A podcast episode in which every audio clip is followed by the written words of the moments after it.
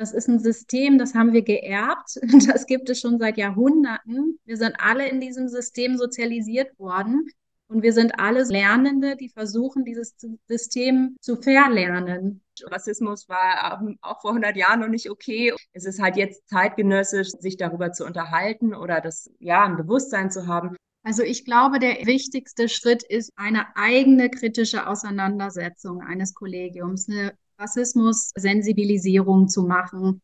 Dann eben dieses Thema, was hat Steiner eigentlich gesagt und wie positionieren wir uns dazu? Für mich ganz deutlich, dass da gerade in der Waldorfpädagogik auch ganz, ganz viel zu tun ist und dass ich da ähm, eventuell Möglichkeiten habe, auch Dinge zu verändern oder daran mitzuarbeiten. Noch ein wichtiger Schritt ist eben dann ganz konkret auch sich die Unterrichtsinhalte anzuschauen. Wie können wir diesen Unterricht so gestalten, dass er Identifikationsmöglichkeiten bietet für alle?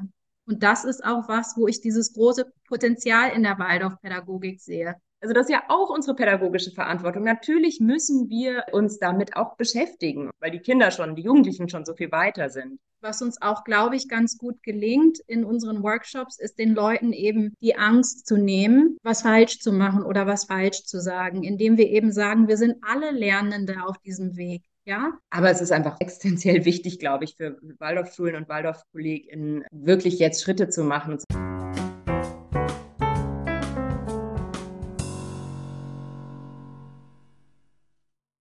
Herzlich willkommen zum Waldorf Lern Podcast Gegenwart hören, Zukunft gestalten, in dem ich mich mit Menschen unterhalte, die an nachhaltigen und gesunden Bildungsangeboten für Kinder und Jugendliche interessiert sind und die sich darüber hinaus Gedanken über die Aufgaben von Schule im Kontext gegenwärtiger gesellschaftlicher Entwicklung machen. Mein Name ist Ulrike Sievers. Neben meiner Tätigkeit für Waldorf lernt bin ich seit 25 Jahren begeisterte Waldorflehrerin für Englisch und Biologie in der Mittel- und Oberstufe und darüber hinaus in Deutschland und international in der Lehrerinnenbildung tätig.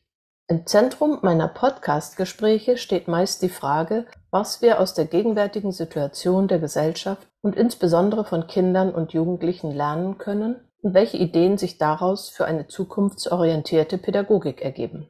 Heute freue ich mich sehr auf ein Gespräch mit zwei jüngeren Kolleginnen, denen der Themenbereich Rassismuskritik und Rassismusbewusstsein im Kontext einer zeitgemäßen Waldorfpädagogik besonders am Herzen liegt. Miriam Neuning und Maria Umbach leben und arbeiten in Berlin. Ich bin durch den Hinweis eines Kollegen auf die Arbeit der beiden aufmerksam geworden und habe mich riesig darauf gefreut, mehr über ihre Gedanken und ihre Arbeit zu erfahren. Hallo Maria und Miriam, schön, dass wir dieses Gespräch führen können. Und wir haben gerade kurz gesprochen und gesagt, wir müssten eigentlich das Thema gemeinsam definieren. Worüber wollen wir eigentlich sprechen? Also so ganz grob habe ich, glaube ich, auch in meiner Einladung geschrieben, Dekolonisierung und Genderbewusstsein heißt es heute auch und Diversität. Aber wie würdet ihr denn das Thema versuchen zu beschreiben, über das wir jetzt reden wollen?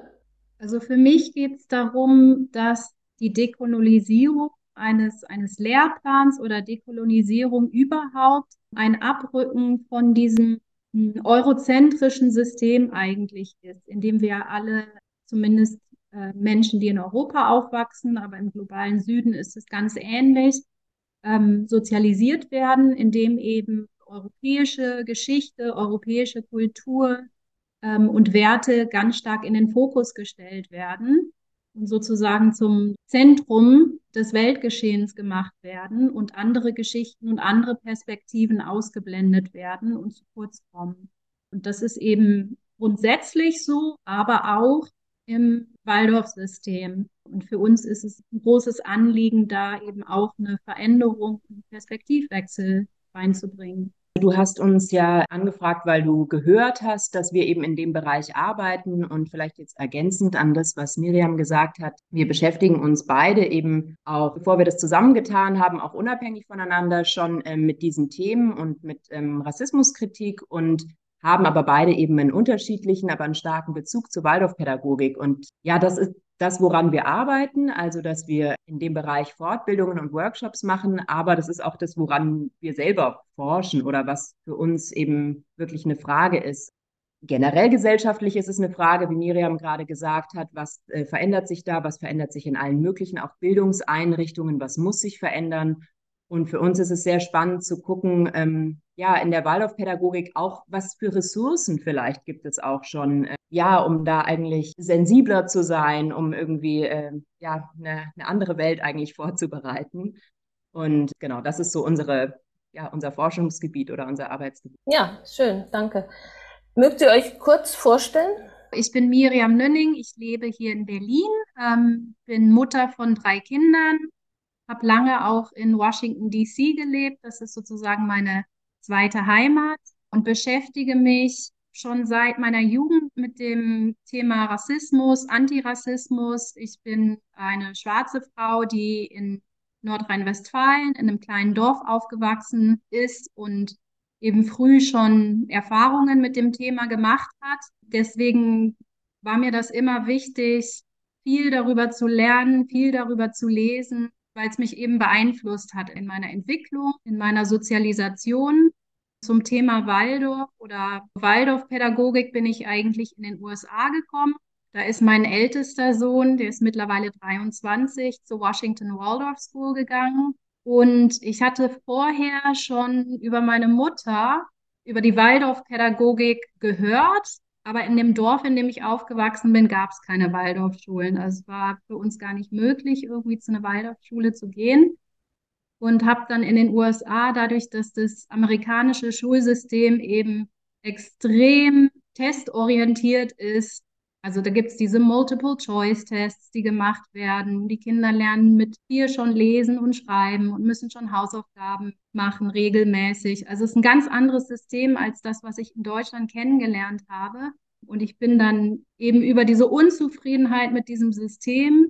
Ich habe selber auch Early Childhood Education studiert in den USA, war auch in vielen Schulen und habe gesehen, wie das da abläuft, zur Waldorfpädagogik gefunden und habe da einen pädagogischen Ansatz gefunden, der eigentlich viel mehr mit dem übereinstimmte, was ich mir für mein Kind gewünscht habe.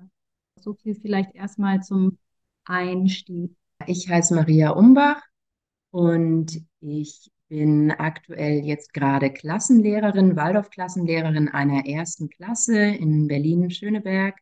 Und ich habe ja den Bezug zur Waldorfpädagogik schon so mit in die Wiege gelegt bekommen, denn meine Eltern haben beide schon eine Waldorfschule besucht.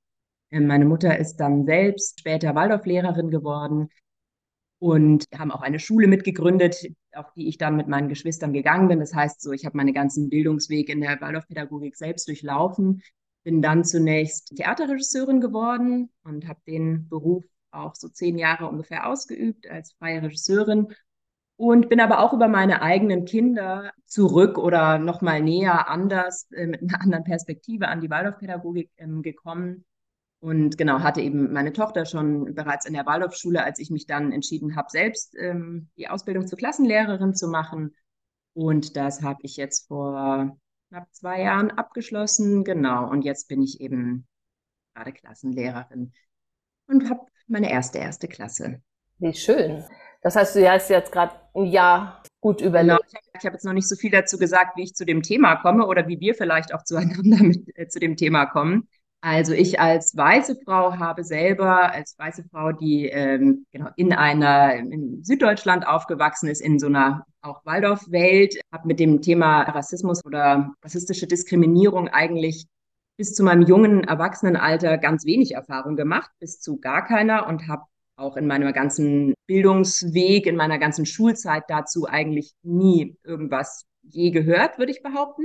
Also auch, vielleicht kommen wir da nochmal drauf im, zum Thema Geschichtsunterricht und so weiter. Und habe ähm, ja mit einem erwachenden politischen Bewusstsein dann eher als junge Erwachsene ähm, bin ich mit so Themen oder auch mit feministischen Themen in Berührung gekommen und dann auch über Theater arbeiten, arbeiten im Kollektiv und nachdenken über so Strukturen und eigentlich zu dem Thema gekommen oder hatte wirklich tatsächlich so eine, ähm, wie es vielleicht auch viele weiße Personen haben, so Momente, wo ich das erste Mal, also out of Happy Land, wo man das erste Mal realisiert, mit welchen Privilegien ich durch so diese Welt, in der, wie sie konstruiert ist, äh, laufe und habe einfach angefangen, dann äh, mich selbst fortzubilden auf dem Gebiet und Genau, und das habe ich so schon parallel die ja, einige Jahre gemacht. bevor ich sozusagen die äh, Ausbildung zur Waldorflehrerin angefangen habe. Aber tatsächlich ist es für mich so, dass meine Beschäftigung mit dem Thema auch mit dazu geführt hat, dass ich entschieden habe, Waldorflehrerin zu werden, weil für mich irgendwie ganz deutlich war, dass da gerade in der Waldorfpädagogik auch ganz, ganz viel zu tun ist und dass ich mit dem Background, den ich habe, so erstens als weiße Person und zweitens auch als Person, die diesen Waldorf-Hintergrund hat, da ähm, eventuell Möglichkeiten habe, auch Dinge zu verändern oder vielleicht irgendwie ein, Bewusstsein zu schaffen oder daran mitzuarbeiten zumindest. Also weil einfach Bildung da und Schule so wahnsinnig viel richtig oder falsch machen kann, hat es auf jeden Fall zu meiner Entscheidung beigetragen, das Theater jetzt erstmal hinter mir zu lassen und da weiterzuarbeiten. Also du hast dich nicht abschrecken lassen von den Rassismusvorwürfen gegen Waldorfschule, sondern du hast es eher als dein Aufgabenfeld gesehen. Ja, Schön, das finde ich gut. ja, ist ja eigentlich der richtige Weg, dann auch was verändern zu wollen.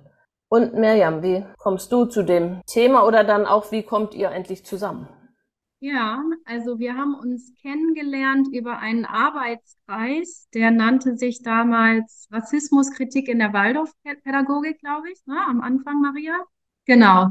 Und es war eine Gruppe aus Leuten, die an verschiedenen Waldorfschulen oder Waldorfeinrichtungen gearbeitet haben, beziehungsweise in der Ausbildung gerade waren.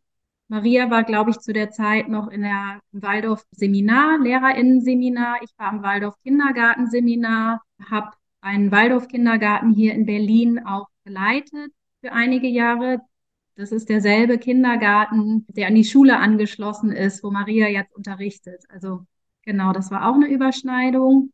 Und wir haben ganz schnell gemerkt, dass wir eigentlich, würde ich jetzt mal so behaupten, uns gesucht haben davor. Ne? Also äh, eine Person gesucht haben, die so das gleiche Potenzial in der Waldorfpädagogik sieht, aber auch die Herausforderungen und die Dinge, die schwierig sind und anstatt das ähm, unter den Teppich zu kehren oder zu sagen, okay, das, das gibt's nicht, oder zu sagen, mit Waldorf wollen wir gar nichts mehr zu tun haben, weil diese Themen eben existieren, haben wir beide eigentlich ein Riesenpotenzial gesehen und uns eigentlich gewünscht, dass Waldorfschulen ein Ort werden können, an dem alle Kinder und alle Familien und alle lehrenden Personen ja so einen Ort haben, an dem sie sich wohlfühlen und frei entwickeln können. Und wir haben auch gesehen, dass es noch ganz viel Arbeit braucht, um eben zu diesem Punkt zu gelangen. Und es war uns dann großes Anliegen, diese Arbeit irgendwie voranzutreiben. Dann haben wir an einer anderen Waldorfschule hier in Berlin unsere Kinder. Da haben wir auch einen Arbeitskreis gegründet. Der nennt sich der Kreis der Vielfalt. Und das war ein sehr, sehr, sehr aktiver Arbeitskreis, der eben an der Schule auch schon ganz viel Arbeit geleistet hat. Wir haben ein pädagogisches Wochenende zum Thema Diversität ausgerichtet, wo wir verschiedene Workshops organisiert haben zum Thema Rassismus, zum Thema Sexismus, Kulturalisierung, verschiedene Themen, bei denen es uns wichtig war, dass die Schulgemeinschaft sich damit auseinandersetzt. Das ist sehr gut angenommen worden glaube, dieses pädagogische Wochenende war so gut besucht wie, wie noch nie. und haben dann ein Jahr später auch mit diesem Arbeitskreis nochmal einen Impulsvortrag zum Thema Intersektionalität an der Schule organisiert und sind weiterhin in diesem Arbeitskreis aktiv. Der andere Arbeitskreis, also dieser Überschulische ist leider ein bisschen eingeschlafen, aber die Gruppe gibt es noch und ab und zu tauschen wir uns aus. Vielleicht nochmal zu diesem anderen, ähm, was Miriam gerade meinte, das habe ich mit einer Kollegin eben aus dem Studium heraus eigentlich initiiert. Und der Grundimpuls war eigentlich, dass ich mit einer noch anderen Kollegin im Studium ein Referat zum Thema Steiner und Rassismus gemacht habe. Und das war ja einfach sehr kontrovers dann auch aufgenommen ähm, in der Gemeinschaft der äh, Studierenden. Und da wurde auch einfach nochmal so sehr deutlich, wie viel äh, Unwissenheit oder wie viel da auch wegschauen und so weiter. Das ist ja auch nur, also Steiner und Rassismus oder Steiners Rassismus ist jetzt von Miriam und mir nur ein Thema sozusagen, auch nicht das Hauptthema jetzt zum Beispiel unserer Workshops, die wir anbieten.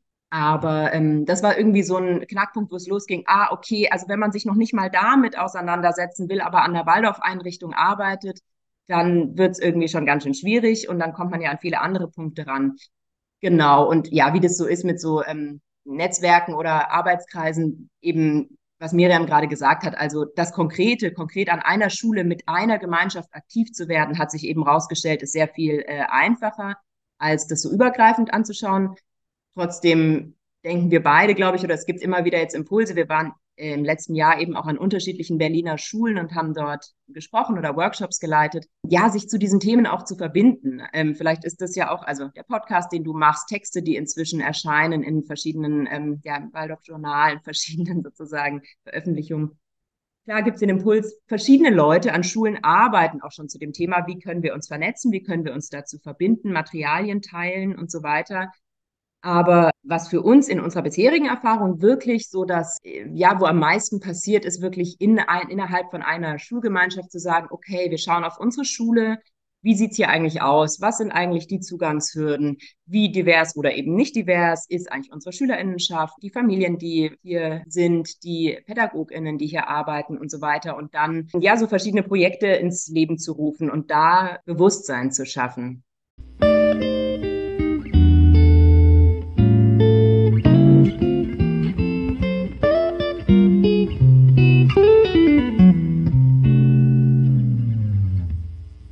Da klangen ja jetzt ganz viele verschiedene Aspekte an. Ihr habt gesagt, da ist ein großes Potenzial, da kann sich was entwickeln. Wenn wir jetzt einmal drauf gucken, wie es ist es gerade, was sind so die Aspekte aus eurer Sicht, wo wir am meisten hingucken müssen? Ihr hattet, glaube ich, beide gesagt, Rassismuskritik Steiner, das ist ja mehr so ein bisschen intellektuelle Auseinandersetzung, ist ja oft weit von uns weg, scheinbar. Gleichzeitig sagt ihr, die konkrete Arbeit an der Schule, wo seht ihr da die wichtigen Aspekte?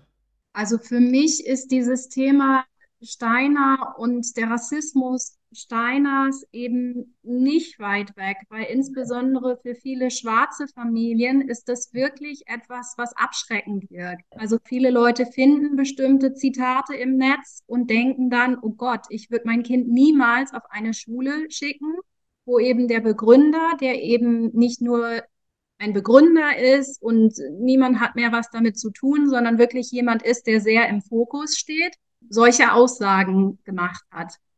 Dann kommt hinzu, dass viele Waldorfschulen eben mehrheitlich weiß sind. Und das ist dann für viele schwarze Familien oder andere Familien of Color so ein, so ein Kriterium zu sagen, das ist keine Schule, wo ich mein Kind hinschicken möchte. Viele amerikanische Waldorfschulen haben zum Beispiel mittlerweile auch auf ihrer Website, ähm, insbesondere im Zuge der ganzen Proteste, die nach dem Tod von George Floyd weltweit stattgefunden haben, so ein Diversity Statement auf ihrer Website veröffentlicht, in der äh, sie sich eben ganz offen von bestimmten rassistischen Aussagen distanzieren. Und ich glaube, das ist wichtig zu wissen, dass es eben für schwarze Familien und für Familien of Color nicht weit weg ist und nicht irgendeine so intellektuelle Debatte ist, sondern wirklich was ganz Konkretes, was so eine Entscheidung, das Kind an so eine Schule zu schicken, eben auch ganz stark beeinflussen kann. Danke. Genau, also das gehört dazu, zu eben den, wo sind über, überall die Schwellen oder wo sind überall die Punkte, wie, die eigentlich dazu führen, dass die Waldorfschulen so weiß sind. Jetzt zum Beispiel, ne, was Miriam gerade gesagt hat, ganz wichtiger Punkt, sich da konkret zu positionieren zu Steiner und das nicht irgendwie versuchen, ist jetzt einfach gerade nicht mehr so wichtig, sondern sich dazu konkret zu positionieren. Du hast es ja gefragt nach, wie ist denn der Ist-Zustand gerade? Und ähm, naja, der Ist-Zustand, eventuell sind wir da, in, ist es in Berlin sogar noch ein bisschen anders als in manch anderen Gegenden in Deutschland, einfach auch wegen der Größe der Stadt. Aber grundsätzlich auch an den Schulen, äh, an denen wir tätig sind, unsere Kinder haben, ist es so, dass einfach ein mehrheitlich weiße Kinder dort sind, auch aus einer gehobenen Mittelschicht, dass vor allen Dingen auch weiße LehrerInnen hauptsächlich tätig sind. Das merken wir eben, wenn wir in Kollegien gehen, dass da selten überhaupt mal eine äh, Person of Color oder schwarze Person ist und dass eben auch ähm, ganz, ganz wenig Bewusstsein häufig über diese Themen, also über überhaupt Rassismus als Struktur, die unsere Gesellschaft bestimmt, auch verschiedene andere diskriminierende Strukturen. Aber jetzt gerade zu diesem Thema eben, ähm, dass da ganz wenig Bewusstsein ist und das liegt natürlich unter anderem auch daran, dass es auch gar kein Thema in der Ausbildung ist. Was ich eben auch jetzt konkret erfahren habe in den letzten Jahren, Da scheint sich jetzt Berliner Seminar so ein bisschen ein Bewusstsein leicht zu erwachen oder vielleicht hoffe ich auch eventuell an anderen, aber ich kann nur sagen, sozusagen, was ich bisher erfahren habe und die KollegInnen, mit denen ich mich austausche, ist das eben noch kein verbindlicher Teil der Ausbildung etwa, sich damit zu beschäftigen, was zum Beispiel etwas wäre, was wir sehr, sehr notwendig finden. Und gleichzeitig fänden wir sehr notwendig, auch in bestehenden arbeitenden Kollegien eben eigentlich eine Verpflichtung, sich mit diesen Themen zu beschäftigen. Denn wir haben einfach diese riesengroße Verantwortung Kindern, Heranwachsenden gegenüber. Und in den letzten Jahren war jetzt großes Thema äh, dieses Gewaltpräventions- oder wie heißt es, Schutzkonzept, neues Schutzkonzept an Waldorfschulen. Jede Waldorfschule braucht das jetzt plötzlich. Und Schutz vor rassistischer Diskriminierung ist ein ganz, ganz wichtiger Punkt. Natürlich auch vor sexistischer Diskriminierung, vor anderen Diskriminierungsformen. Aber das ist eben einer, besonders, das ist einer, der oft so einfach nicht gesehen wird. Und tatsächlich wurde uns zum Beispiel auch schon mal zu diesem Thema gesagt, na ja, aber wir haben ja auch kein Problem mit Rassismus, weil wir haben ja auch nur weiße Kinder. Und dann muss man so darüber, ah, Moment, was ist eigentlich unser Thema und was sind eigentlich die Schritte, die wir machen müssen? Das kann ich gut verstehen, auch dieser Wunsch, Diversität in der Schülerschaft, in der Lehrerschaft zu haben. Die Frage wäre jetzt, wie kommen wir dahin? Ich sitze hier in der Mitte von Hamburg. Da haben wir wahrscheinlich eine ähnliche Situation wie in Berlin. Rein die Hamburger Bevölkerung ist ja viel diverser, als ich das irgendwo auf dem Land habe vielleicht. Aber was müssen wir denn inhaltlich oder was müssen wir in unserem Umgang, in unserem Bewusstsein, in unseren Unterrichtsinhalten vielleicht auch ändern, damit wir dann mehr Diversität einladen?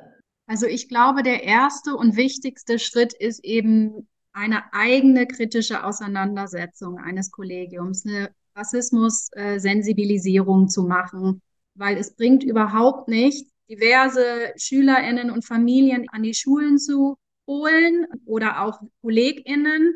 Und dann ist es ein Kollegium oder eine Schulgemeinschaft, die sich überhaupt nicht mit dem Thema auseinandersetzt und die dann unbewusst, weil diese rassistischen Vorfälle eben oft so ganz unbewusste, nicht böse gemeinte Handlungen sind, die aber trotzdem sehr schmerzhaft für die Betroffenen sind. Wenn dann unbewusst eben solche Verletzungen passieren, und das Kollegium eigentlich gar nicht bereit ist für diese neue Diversität. Also das ist für mich auf jeden Fall ein ganz wichtiger Schritt, die eigene kritische Auseinandersetzung, die eigene Sensibilisierung, dann eben dieses Thema Steiner und was hat Steiner eigentlich gesagt und wie positionieren wir uns dazu? Und dann wirklich ganz bewusst und öffentlich da einfach eine Haltung einzunehmen. Und dann noch ein wichtiger Schritt, ähm, ohne den es gar nicht gehen kann, ist eben dann ganz konkret auch sich die Unterrichtsinhalte anzuschauen und zu schauen, was unterrichten wir eigentlich? Welche Perspektiven finden hier Platz? Welche Geschichten erzählen wir? Können sich die Kinder da alle wiederfinden? Das ist sehr wichtig für Kinder, dass sie Identifikationsmöglichkeiten haben. Es ist sehr wichtig für Kinder, dass sie wissen, meine Familiengeschichte meine Lebensrealität ist genauso wichtig wie die eines, sage ich jetzt mal, weißen Kindes. Und, und das ist was, was lehrende Personen ganz konkret in der Hand haben. Und das ist auch was, wo ich dieses große Potenzial in der Waldorfpädagogik sehe, dass es eben diesen offenen Lehrplan gibt, in dem es bestimmte Themen gibt und bestimmte Traditionen, die aber mit verschiedenen Inhalten eben auch gefüllt werden können. Und das ist etwas, wo dann so eine Vernetzung einfach toll ist. Also Maria macht sich ganz viel auf die Suche und guckt, und was kann sie denn noch finden und wie kann sie ihren Unterrichtsinhalt irgendwie diverser gestalten und was gibt es für Zeugnissprüche, die über das hinausgehen, was wir so traditionell verwenden. Und es gibt eben auch andere Personen, die stellen sich dieselben Fragen. Und wenn man da einfach zusammenkommen kann und schauen kann, ne? wie können wir diesen Unterricht so gestalten, dass er eben eine Bereicherung ist für alle und Identifikationsmöglichkeiten bietet für alle. Und ein ganz wichtiges ähm, Thema, über was wir neulich auch noch mal länger gesprochen haben, ist äh, Religion. Weil du danach gefragt hast, wie können wir denn mehr unterschiedliche Menschen einladen, eigentlich an Waldorfschulen zu kommen? Und ist ja auch schon sehr unterschiedlich gehandhabt an den Waldorfschulen, aber es gibt noch viel, dass, dass das nach außen das Bild ist, dass es eine christliche, also eine weiße christliche Schule. Und da ist, glaube ich, wirklich eine ganz große Frage, wie gehen wir damit um, weil das natürlich auch ein, eine ganz große Hemmschwelle ist für Familien, die eben zum Beispiel nicht christlich sozialisiert sind, die aber durchaus eigentlich auch Interesse gerade an was sie vielleicht dann merken oder, oder spüren oder hören oder gelesen haben, ah, da gibt es eigentlich eine Schule, die äh, Wert legt auf Rituale, gemeinschaftsbildende Feste, auch auf was sozusagen Spirituelles in, oder eine offene Offenheit hat für eigentlich etwas religiös-spirituelles und das zum Beispiel auch interessant sein kann für, für Familien. Aber wenn das so grundsätzlich christlich geprägt ist, ist es natürlich auch wieder eine totale Schranke, die das machen kann. Da gibt es einige Schulen, die sich da schon auf den Weg machen. Und ich glaube, es wäre wahnsinnig spannend, auch da tatsächlich auch wieder zu so ähm, Grundlagen der Waldorfpädagogik zurückzugehen, zu schauen auch, was ist da freier Religionsunterricht, wie wird das eigentlich praktiziert, was für Traditionen haben sich da gebildet? Und vor allen Dingen, was hat das dann letztendlich für eine Außenwirkung, wenn wir eben nur alle äh, christlichen Feste zum Beispiel feiern, weil das sind ja Dinge, die haben Außenwirkung. Dazu werden Menschen eingeladen, davon bekommt man mit. Und ich habe zum Beispiel die Erfahrung gemacht in, in meiner Klasse jetzt, dass ich ähm, am Anfang des Jahres, wo ich die Elternschaft noch gar nicht kannte, einfach nur angesprochen habe, mal am Elternabend, dass es möglicherweise andere Feste als die christlichen gibt, die für die Familie eine Rolle spielen und dass ich auch wie selber mich informiere und so einen interkulturellen Kalender habe und gucke, wann welche Feste liegen und so aber dass ich auch dazu einladen möchte, einfach mir mitzuteilen, was für Feste eine Rolle spielen für die Familie, sodass wir die, also erste, zweite Klasse unterstuft, dass wir die einbauen können, so in unseren täglichen Rhythmus.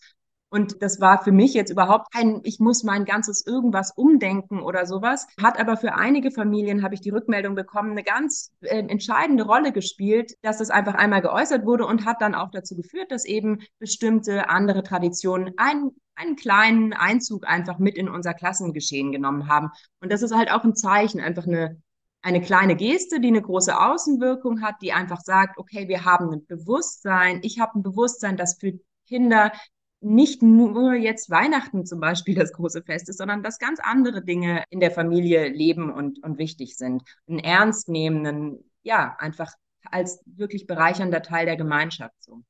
Da hat die so vor einem halben Jahr auch ein Interview mit einer Kollegin aus der Mannheimer interkulturellen Schule, die das auch so beschrieben hat, wie sie in verschiedenen Jahrgängen auch dann unterschiedliche Feste gefeiert haben.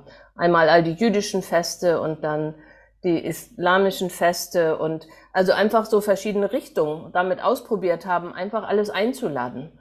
Und das ist ja eine schöne Geste, auch wenn man die Eltern dann mitnehmen kann. Wenn die Eltern dann auch so viel Vertrauen zueinander haben, dass sie das auch miteinander teilen. Damals war ich ganz tatsächlich erschrocken, dass sie sagte, dass viele jüdische Menschen das nicht sagen mögen, weil sie Angst haben, diskriminiert zu werden, angefeindet zu werden. Umso wichtiger ist es einfach, dem auch einen Raum zu geben.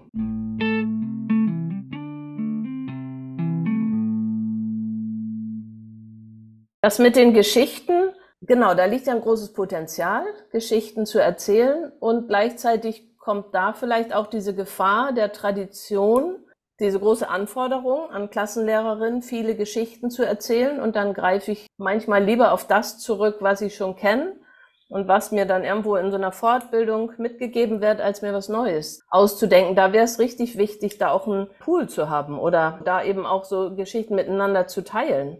Ja, auf jeden Fall. Aber tatsächlich zum Beispiel in dem ganzen Bereich, also womit man jetzt so in Ende der Kindergartenzeit, erste Klasse, zweite Klasse und so viel zu tun hat, also Märchen, ist es ja immer die Frage, was schlägt die Waldorfpädagogik vor? Die Waldorfpädagogik ist eine Pädagogik, die ausgeht von der Entwicklung des Kindes. Also wir gucken, wo steht das Kind? Was ist in der Entwicklung gerade wichtig? Wie können wir eigentlich dem Kind so begegnen, dass das, was wir ihm geben, heilsam und fördernd für die Entwicklung ist? Und dann kann man das sinnvoll finden, sagen, ah, in dem Alter sind eigentlich diese Art von Erzählungen, also Märchen, etwas, was, was zur Kinderseele spricht, sage ich jetzt mal, was von denen aufgenommen und aufgesogen wird und wo eine, wirklich eine Stärkung ähm, stattfinden kann. Auf dem Bereich gibt es zum Beispiel inzwischen einfach auch in den letzten Jahren wahnsinnig viel Sammlungen, wo es wirklich, ah, okay, Märchen aus den unterschiedlichsten Kulturen, Märchen, die nicht ähm, männliche Protagonisten haben, auch aus europäischen Kulturen. Und ähm, einfach Märchen, die viel, viel inklusiver und diverser sind, als es ähm, zum Beispiel jetzt die Märchen der Brüder Grimm sind. Und was ich immer ganz spannend finde, ist, dass mir oft auch dann begegnet wird, aber in den Grimmschen Märchen, das sind doch eben die archaischen Bilder und das ist doch genau das, womit wir die Seele der Kinder ansprechen wollen.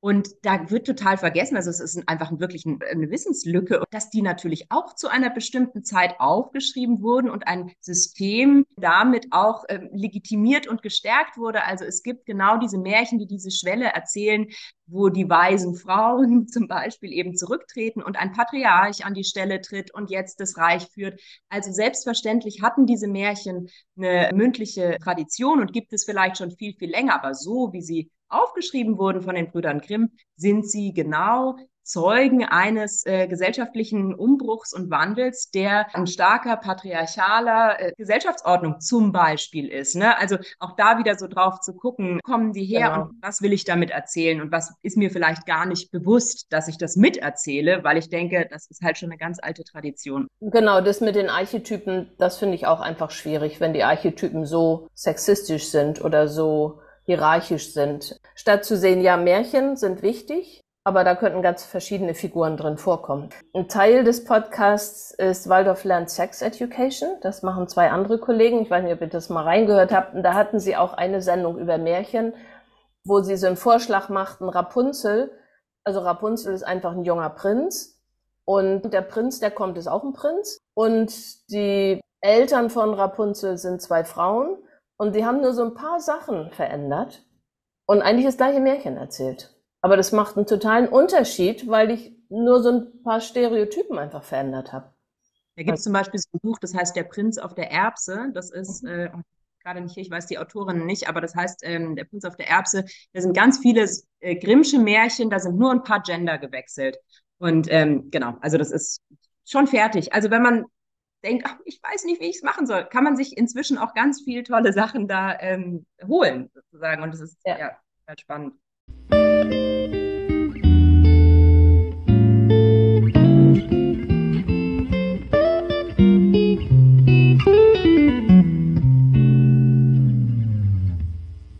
Wenn ihr jetzt so einen Workshop macht, wie arbeitet ihr dabei? Also das sind jetzt ja dann vermutlich so ein ganzes Kollegium von 1 bis 13 oder vielleicht sogar von Kindergarten bis 13. Da kann man ja genau. nicht unbedingt mit Märchen erste Klasse kommen.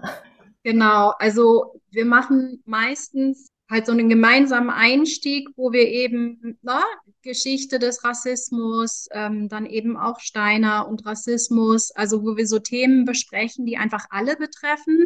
Und dann gibt es immer auch Arbeitsgruppen, wo sich die KollegInnen dann eben in ihre verschiedenen Bereiche auch äh, zurückziehen und austauschen können zu ganz konkreten Fragen, die sie eben auch betreffen, für die wir auch keine Antworten parat haben. Ne? Wie kann ich zum Beispiel die Entdeckerepoche anders gestalten oder wie rede ich zum Beispiel über Afrika, wenn das jetzt gerade das Thema ist. Also einfach so ganz konkrete Fragestellungen, wo wir auch eben so ein bisschen Input reingeben. Wir bringen auch immer Bücher mit zu Inspiration, Fragestellungen, die Kolleginnen sozusagen inspirieren sollen, in Dialog zu gehen. Aber das sind dann tatsächlich Arbeitsgruppen, wo die einzelnen Kolleginnen dann wirklich an die Arbeit gehen. Und das ist dann für uns auch immer interessant, eben die Ergebnisse zu sehen und zu hören, die dann im Plenum geteilt werden. Aber wie Miriam gesagt hat, ist eben ein großer Teil auch wirklich diese ja erstmal so eine Versuch, eine Grundlage zu schaffen, auch in Begrifflichkeiten. Rassismus, was ist das eigentlich? Rassismuskritik. Letztendlich, weil, wie schon gesagt, diese Kolleginnen ja meist durchgängig weiß sind, also es sind ganz weiße Räume, in denen wir da sind, sozusagen, okay, was für Privilegien habe ich? Wir haben jetzt einmal die Möglichkeit gehabt, in einem Abstand von einigen Wochen zweimal an eine Schule zu kommen. Und sonst waren wir jeweils immer nur einmal da. Das ist natürlich auch total gerafft eigentlich, aber wir finden es schon sehr wichtig, dass man grundsätzlich mal zumindest einen Hauch von Bewusstsein darüber hat, wir sprechen über Rassismus. Das heißt nicht, dass jemand von euch irgendeiner ähm, rechten Neonazi-Gemeinschaft angehört. Rassismus als ein System, in dem, in dem wir alle sozialisiert sind. Was bedeutet es, sich da so eine minimale Grundlage zu schaffen, um dann eben genau in diese Themen, was Miriam gerade meinte, in diese Arbeitsgruppen einzusteigen und das ist ja auch der Punkt, wo wirklich das Wissen auch am, einfach sehr, sehr unterschiedlich ist. Ne? Dann gibt es ja also die Menschen, die uns einladen von den Kollegien, warum auch immer sie diese Position haben, weil sie für die Konferenz da und da zuständig sind oder was auch immer. sind ja dann meistens Leute, die zum Beispiel sich schon mehr mit dem, mit so Themen beschäftigt haben und ein Bewusstsein haben. Und dann gibt es durchaus auch immer Leute, die äh, da Widerstände haben und es jetzt eigentlich nicht unbedingt äh, sich ausgesucht hätten, diesen Workshop äh, zu machen. Und da versuchen wir so erstmal so ein bisschen so einen Teppich zu schaffen, damit, ja, damit so Themen besprechbar werden.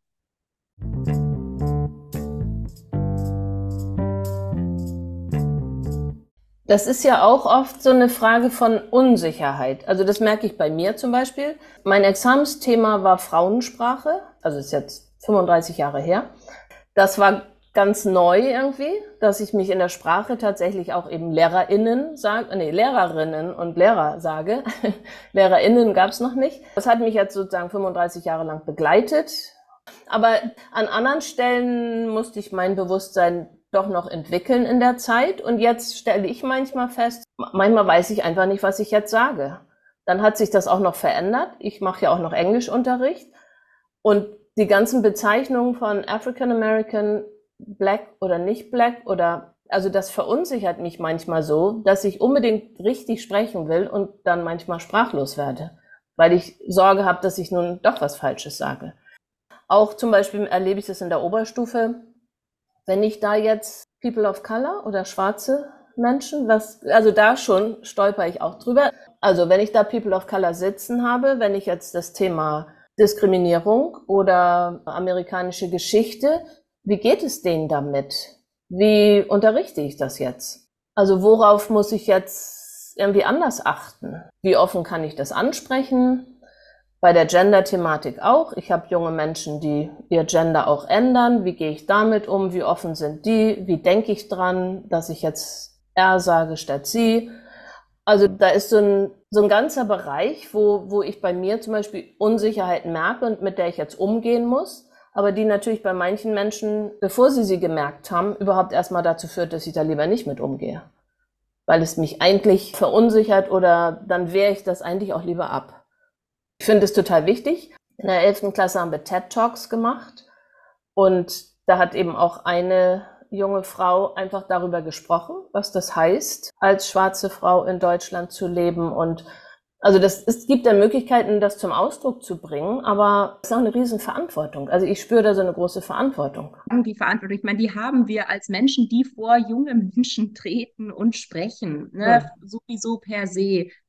Und ich hatte einfach gerade so den Impuls nochmal zu sagen, also diese Sprachlosigkeit oder Unsicherheit, die du jetzt gerade benannt hast, ich glaube, das ist vielleicht so ein erster Schritt. Das ist erstmal okay. Also das heißt nicht, dass ich nicht Lehrerin sein kann weil ich selber ganz viele Sachen noch nicht weiß und weil ich selber äh, weiter lernen muss, weil sich Dinge verändern und so weiter. Ne? Also bei dieser Sprache, das ist so, da fühlen sich so viele Menschen, gerade LehrerInnen eben, so wahnsinnig dann angegriffen und wollen unbedingt festhalten an dem. Und ich habe das jetzt kürzlich erlebt, dass ich ähm, jemanden angesprochen habe auf einen Begriff, darauf angesprochen habe, dass ich das nicht gut finde, wenn dieser Begriff verwendet wird und auch warum das so ist und was für unglaubliche Widerstände eben ähm, da auftauchen. Aber das, wenn ich das nicht mehr sagen kann, dann weiß ich eigentlich gar nicht mehr, was ich überhaupt. Und jetzt, also ich versuche jetzt nicht ins Detail dieser Geschichte zu gehen, aber ich glaube, gerade in diesem Beruf oder gerade in diesem Kontext ist es noch, also es ist generell in der Gesellschaft so, aber ähm, dieses so, ich muss daran festhalten, weil das ist mein Werkzeug und wenn ich da keine Sicherheit habe, dann kann ich eigentlich gar nicht und so weiter.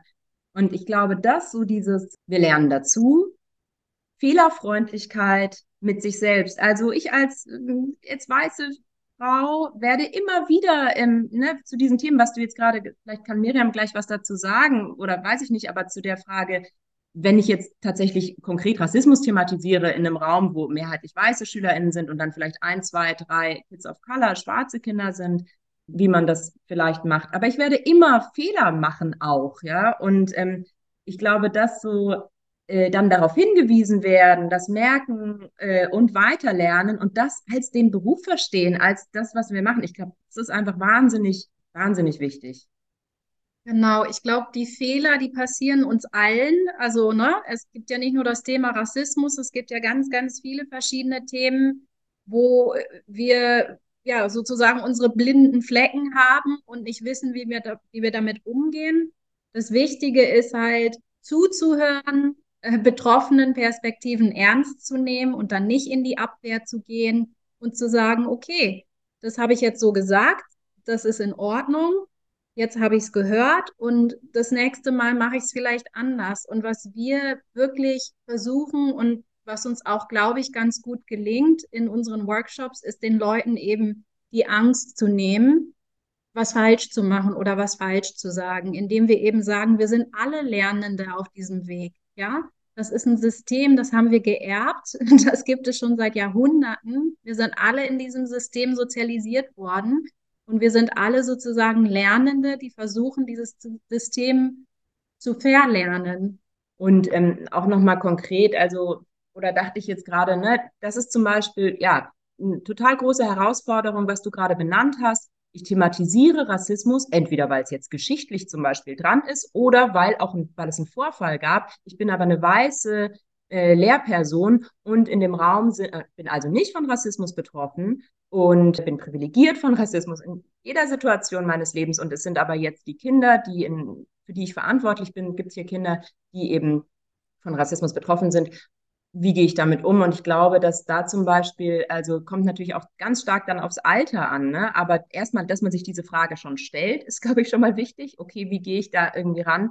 Und in so einer höheren Klasse würde ich definitiv immer, also wenn ich das vorhabe, jetzt zu thematisieren, die Personen, also die SchülerInnen ansprechen auch so. Ich das ist jetzt, was wir thematisieren und die freistellen oder fragen, ob sie da jetzt dabei sein möchten zum Beispiel. Ne? Also so, dass man wirklich so das im Bewusstsein hat, das ist was ganz anderes, wenn ich jetzt ein oder zwei schwarze Kinder in der Klasse sitzen habe und jetzt erzählen, und jetzt ähm, thematisieren wir so Rassismus sozusagen, weil die weißen Kinder werden ganz andere Sachen dazu sagen. Und also wir hatten neulich auch mal einen Workshop mit einer Klasse, mit einer zehn, zehnten Klasse, und haben da das erste Mal gemacht, dass wir auch einen Teil des Workshops hatten, wo wir ähm, die Gruppe getrennt haben. Also in Jugendliche, die von Rassismus betroffen sind, die privilegiert sind, also schwarze und Kids of Color und weiße Jugendliche.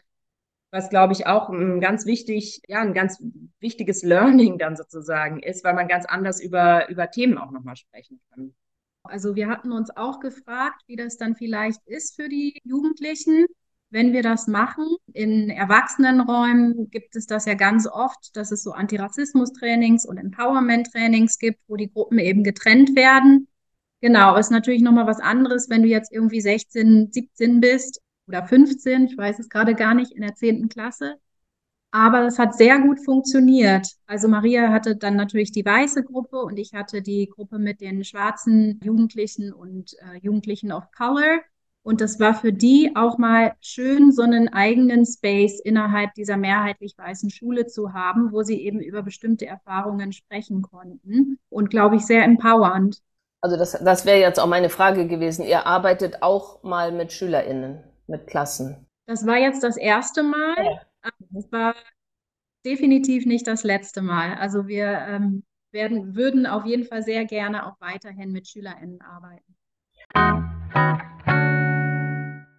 Und seid ihr auf Berlin beschränkt in eurer Arbeit? Das ist eine schwierige Frage. Also wir arbeiten ja beide, also wir haben ja beide ein volles Berufsleben sozusagen außerhalb der Workshops, die wir geben.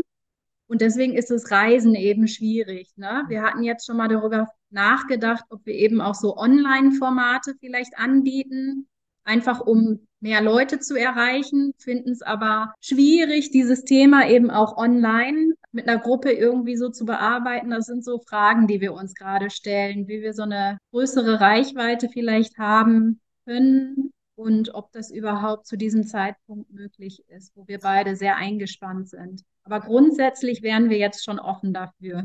Das wollte ich euch jetzt als nächstes fragen, ob ihr euch vorstellen könntet, so ein Online-Angebot zu machen. Also im Waldorf Lernprogramm haben wir ja auch zum Beispiel eine Gruppe Begleitung von Erstklasslehrerinnen. Die treffen sich einmal in der Woche und besprechen erste Klasse. Wir haben eine Gruppe Studiengruppe Fremdsprachen wir treffen uns einmal im Monat und besprechen verschiedene Fremdsprachenthemen. Und als ich jetzt so euch zugehört habe, habe ich gedacht, wäre das nicht was? Könntet ihr euch das vorstellen, in dem Rahmen anzubieten, einmal monatlich oder wie mit, mit interessierten KollegInnen, die wahrscheinlich jetzt irgendwie verstreut sitzen, aber sich mit dem Thema weiter auseinandersetzen wollen, euch einfach zu treffen und in eine regelmäßige Arbeit zu gehen. Also Fände ich total spannend, würde ich euch gerne zu einladen und ihr könnt ja mal drüber nachdenken, ob das was für euch wäre. Sehr gerne drüber nachdenken, ja. Genau, ist, glaube ich, ähm, auch nochmal was anderes, ob man eben so ein Format dann hat mit Menschen, die eh schon interessiert sind an dem Thema, also eine gewisse Sensibilisierung schon da ist, dass das überhaupt ein wichtiges Thema ist, mit dem man sich beschäftigen könnte. Also das könnte ich mir online schon eher vorstellen, als eben so eine Grundlage zu legen, weil da ist, glaube ich, schon wirklich so dieser gemeinsame Raum und auch so die Zeit. Also das merken wir auch immer wieder, wie viel Zeit zu verdauen von bestimmten Dingen gebraucht wird und wie so Raum und Zeit sozusagen, ne? dass man so, dass wir oft so ein sehr dichtes Programm haben das wollen wir machen, das wollen wir machen und dann merken wir, okay, aber das ist zwar jetzt kurz gesagt, zum Beispiel diese Sache, braucht aber 20 Minuten mindestens oder eigentlich dann nochmal später nochmal zwei Stunden, damit die Person dann damit weiterarbeiten kann, weil es einmal so durchs System muss oder so, ne? Das glaube ich auch. Also das wäre sowas online wäre eher für Menschen, die, die sich grundsätzlich da schon mit auseinandersetzen und vielleicht zum Beispiel solche Fragen haben, wie ich jetzt hatte, dass man so Intervisionsgruppen auch macht und sagt, also das sind eigentlich meine Fragen. Was, wie seht ihr das? Welche Erfahrungen habt ihr gemacht damit? Oder auch konkret an Material zu arbeiten zusammen. Also schon ein bisschen mit einer gewissen Vorsensibilisierung wirklich ins Arbeiten am Thema zu kommen. Das glaube ich auch. So ein erster Einstieg ist sicher besser, wenn man präsent ist und nicht ausweichen kann. Im positiven Sinne, ja. Was wir jetzt gar nicht gesagt haben, ist die Frage Kindergartenalter.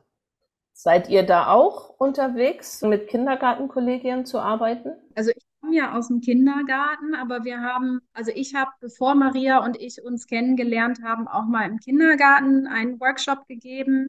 Ich finde das wichtig, aber bei uns ist es gerade so, dass wir eingeladen werden. Also wir sind langsam dabei, eine Website aufzubauen und uns so ein bisschen sichtbarer irgendwie auch zu machen. Aber bisher lief das alles irgendwie über Word of Mouth. Also irgendein Kollegium hat von uns gehört und hat uns angefragt und dann sind wir da hingegangen. Wir hatten jetzt von Kindergärten noch keine konkrete Anfrage, aber ich finde es super wichtig, dass eben auch die Kolleginnen in den Kindergärten sich mit dem Thema beschäftigen, weil Rassismus auch im Kindergarten schon Thema ist.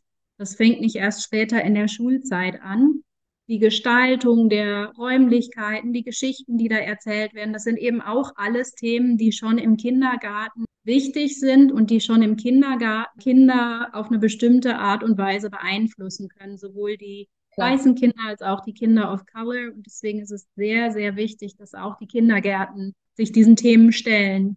Das ist ja schon eine Frage, welche Puppen habe ich, welche Farbe haben die Puppen? Oder eine Schülerin sagte mal, im Kindergarten, wenn es heißt, gib mir mal die Hautfarbe, dann gibt's rosa. Ja. Ne? Also auch auf der Ebene einfach sensibel zu werden. Das sind dann ja auch Bildgeschichten, nicht unbedingt nur erzählte Geschichten, sondern welche Bilder haben wir hier auch? Bilderbücher ja. auch, ja.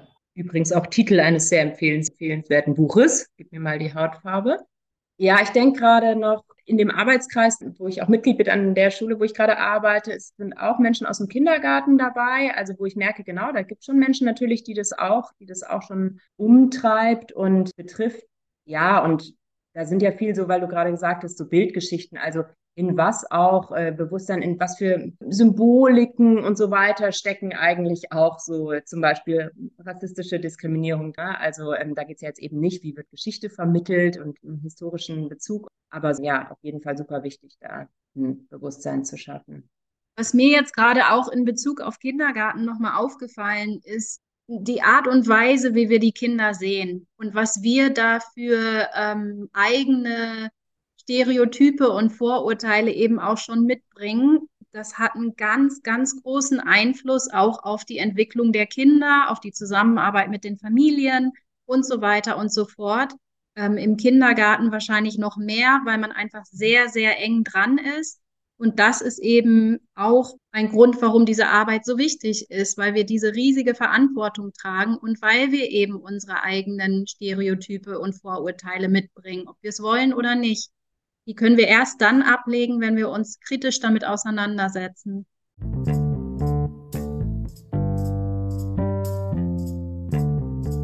Fällt euch noch was ein, was ihr eigentlich hättet sagen wollen, aber wozu ihr noch gar nicht gekommen seid?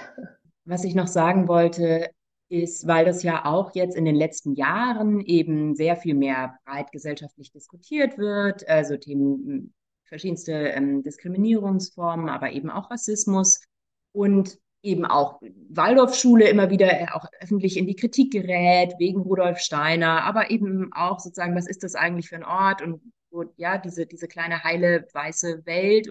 Und ich glaube einfach, oder wir haben uns auch darüber ausgetauscht, so, also diese Arbeit, die wir jetzt an einem bestimmten Teil oder an einem bestimmten Eckchen anfangen, nämlich da mit so Kollegien zu sprechen oder die andere Menschen jetzt machen, indem sie eben dazu forschen, was, wie können wir den Lehrplan verändern und so weiter, die ist nicht nur, ah ja, ganz gut, dass das auch mal jemand macht, sondern ich glaube, es ist einfach so existenziell notwendig für Waldorfschulen, weil die Frage ist wirklich, wie soll diese Schulform sonst weiter existieren in den nächsten 10, 20, 30, 40 Jahren so. Genau, und ich glaube, das ist so, also in, in bestimmten Ländern gab es ja dann auch schon so Schulschließungen und so weiter, weil irgendwie ähm, äh, ja, die so in Kritik gerät auch oder dann verschiedene andere Gründe auch noch dazu. Aber ich glaube, also wir haben vorhin ganz viel gesprochen über so das mögliche Potenzial, was eben Waldorfschulen auch mitbringen oder Waldorfpädagogik mitbringt, eigentlich genau ähm, solche Schritte zu machen und auch sowieso schon so einen starken individuellen Blick auf die Kinder zu haben und Gemeinschaft irgendwie als so einen wichtigen Wert in die Mitte zu stellen.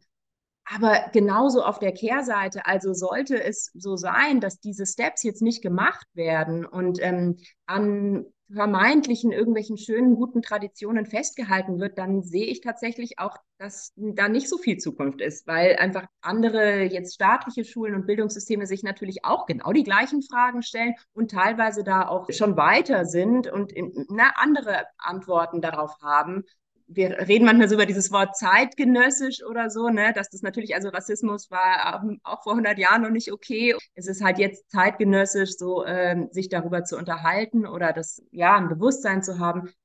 Aber es ist einfach existenziell wichtig, glaube ich, für Waldorfschulen und Waldorfkolleginnen wirklich jetzt Schritte zu machen und zu sagen, okay, wir haben ganz andere Herausforderungen, wir haben jetzt ein ganz anderes ähm, Bewusstsein, die jungen Menschen. Also wir werden unter anderem angefragt von Kollegien und gesagt, ja, also die ähm, SchülerInnen in der Oberstufe sagen immer so Sachen und wir wissen nicht, ist vielleicht auch ein bisschen die Unsicherheit, was du vorhin meintest oder so, die man hat, die wissen schon so viel mehr als ich und wir wissen gar nicht genau, was wir dann da sagen sollen und so. Also das ist ja auch unsere pädagogische Verantwortung. Natürlich müssen wir uns damit auch beschäftigen, aber also das ist nur ein Grund, warum wir uns damit beschäftigen müssen, weil die Kinder schon, die Jugendlichen schon so viel weiter sind. Ja, vor allem ist das ja eigentlich auch der Ur-Waldorf-pädagogische Impuls, nämlich weiter zu lernen.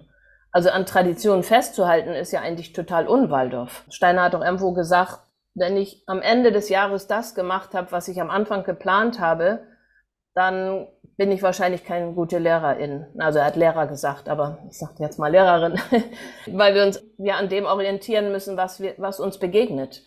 Und insofern müsste das unser Urwunsch sein, uns mit der Zeit weiterzuentwickeln. Und außerdem ist es, finde ich, auch so ein Urimpuls von Respekt. Mein Lieblingsspruch ist ja der mit dem Stoff und dem Geist und kennt ihr das? Dem Stoff sich verschreiben heißt Seelen zerreiben. Im Geiste sich finden heißt Menschen verbinden. Im Menschen sich schauen heißt Welten erbauen. Und das ist für mich einfach dieses, eben dem Menschen zu begegnen. Und in dem Moment, wo mir das gelingt, kann ich mich auch miteinander weiterentwickeln. Aber wenn ich an irgendeinem Märchen festhalte, dann habe ich mich eben am Stoff festgebissen und eigentlich nicht auf die Menschen geschaut, denen ich da vor, die vor mir sitzen. Also wir haben hier auch viele Familien, die eben nicht mehr dieses alte Klischee von Mama, Papa und zwei Kinder haben, sondern zwei Mütter, zwei Väter, also ganz bunt, alles Mögliche gemischt, abgesehen von all den Single-Familien und das muss ja irgendwie auch alles vorkommen. Ja. Und ich glaube, sich dem zu öffnen, das kann ja eigentlich auch total viel Spaß machen und eine Bereicherung eben. Ne? Also es ist also die Angst davor, was verlieren wir denn, wenn wir jetzt äh, an bestimmten Dingen nicht mehr festhalten. Das ist eigentlich eine große Bereicherung. Also was eröffnet sich dann eigentlich für uns? Was für neue Welten eröffnen sich? Was für neue Potenziale? Und was mir auch gerade noch einfiel, ne? also wir haben gerade davon besprochen, wie entwickelt sich das alles weiter und Waldorfschulen, also ne, ich denke mal jetzt äh, wahrscheinlich deutschlandweit, aber definitiv in Berlin. Also es gibt ja endlose äh, Wartelisten und Anfragen. Also viele Familien sind halt sehr interessiert an dieser Pädagogik. Aber umgekehrt gibt es eben einen Lehrerinnenmangel. Ähm, Im Waldorf Kindergartenseminar ist es genauso. Also einfach immer weniger Leute, die das machen wollen. Und eine Sache, die äh, Maria und ich beide erlebt haben, ähm, ich im Kindergartenseminar und Maria eben im Lehrerinnenseminar, ist, dass Leute eben auch das Seminar verlassen haben, weil sie abgeschreckt davon waren, wie wenig Reflexion mit diesem Thema eigentlich da war, wie bestimmte Rassismen reproduziert wurden. Das ist für viele Menschen eben auch abschreckend, die vielleicht ganz tolle äh, Erzieherinnen, Kindergärtnerinnen, Lehrerinnen werden könnten, aber die sagen, nee, ihr seid irgendwie noch 50 bis 100 Jahre hinter dem Durchschnitt hier in Deutschland, was eine Reflexion mit dem Thema betrifft, das halte ich nicht aus. Und da rede ich jetzt nicht nur von schwarzen Menschen oder Menschen of Color, sondern eben auch von weißen Menschen, die sagen, das kann ich nicht mit meinem Gewissen vereinbaren. Deswegen war ich sehr, sehr froh, dass wir eben hier in Berlin auch beim Waldorf Lehrer in Seminar eingeladen worden sind, einen Workshop zu geben. Das kam aber auch, das war eine Initiative von eben den Studierenden, die gesagt haben, wir brauchen das. Bitte holt jemanden. Wir möchten uns mit diesem Thema auseinandersetzen. Genau, da brauchst du manchmal den sanften Druck, damit dann LehrerInnen auch irgendwo erscheinen. Und ja, genau. Das ist wie in der Biologie. Diversität ist letztendlich eine Bereicherung und auch die Grundlage des Lebens. Wow, das war ein ganz vielfältiges Gespräch. Vielen Dank, dass ihr euch die Zeit genommen habt, dass ihr all diese Sachen geteilt habt. Ich hoffe, dass wir das nochmal weiterführen können. Ja, danke auch für das Gespräch. Vielen Dank für die Einladung. Gerne. Euch stehen die Ferien auch vor der Tür, oder? Bei mir schon, also morgen letzter Schultag. Ah ja, genau, bei mir auch. Also, genau, dann schönen Sommer, schöne Sommerferien und ja, alles Gute mit eurer Arbeit. Da wünsche ich euch ganz viel Erfolg ähm, für euch und für die Waldorfbewegung und vor allem für die Kinder. Danke. Vielen Dank. Dir auch einen schönen Sommer. Bei Ihnen und euch, liebe Hörerinnen und Hörer, bedanke ich mich ganz herzlich fürs Zuhören. Ich hoffe natürlich, dass ihr genauso angeregt seid wie ich, euch weiter mit diesem Thema zu beschäftigen und vielleicht sogar schon die eine oder andere Idee mitnehmen konntet. Ob es tatsächlich zu einem Waldorf Lernt Online-Angebot zu diesem Themenbereich kommen wird, ist noch nicht klar. Informationen dazu findet ihr dann auf www.waldorflernt.de.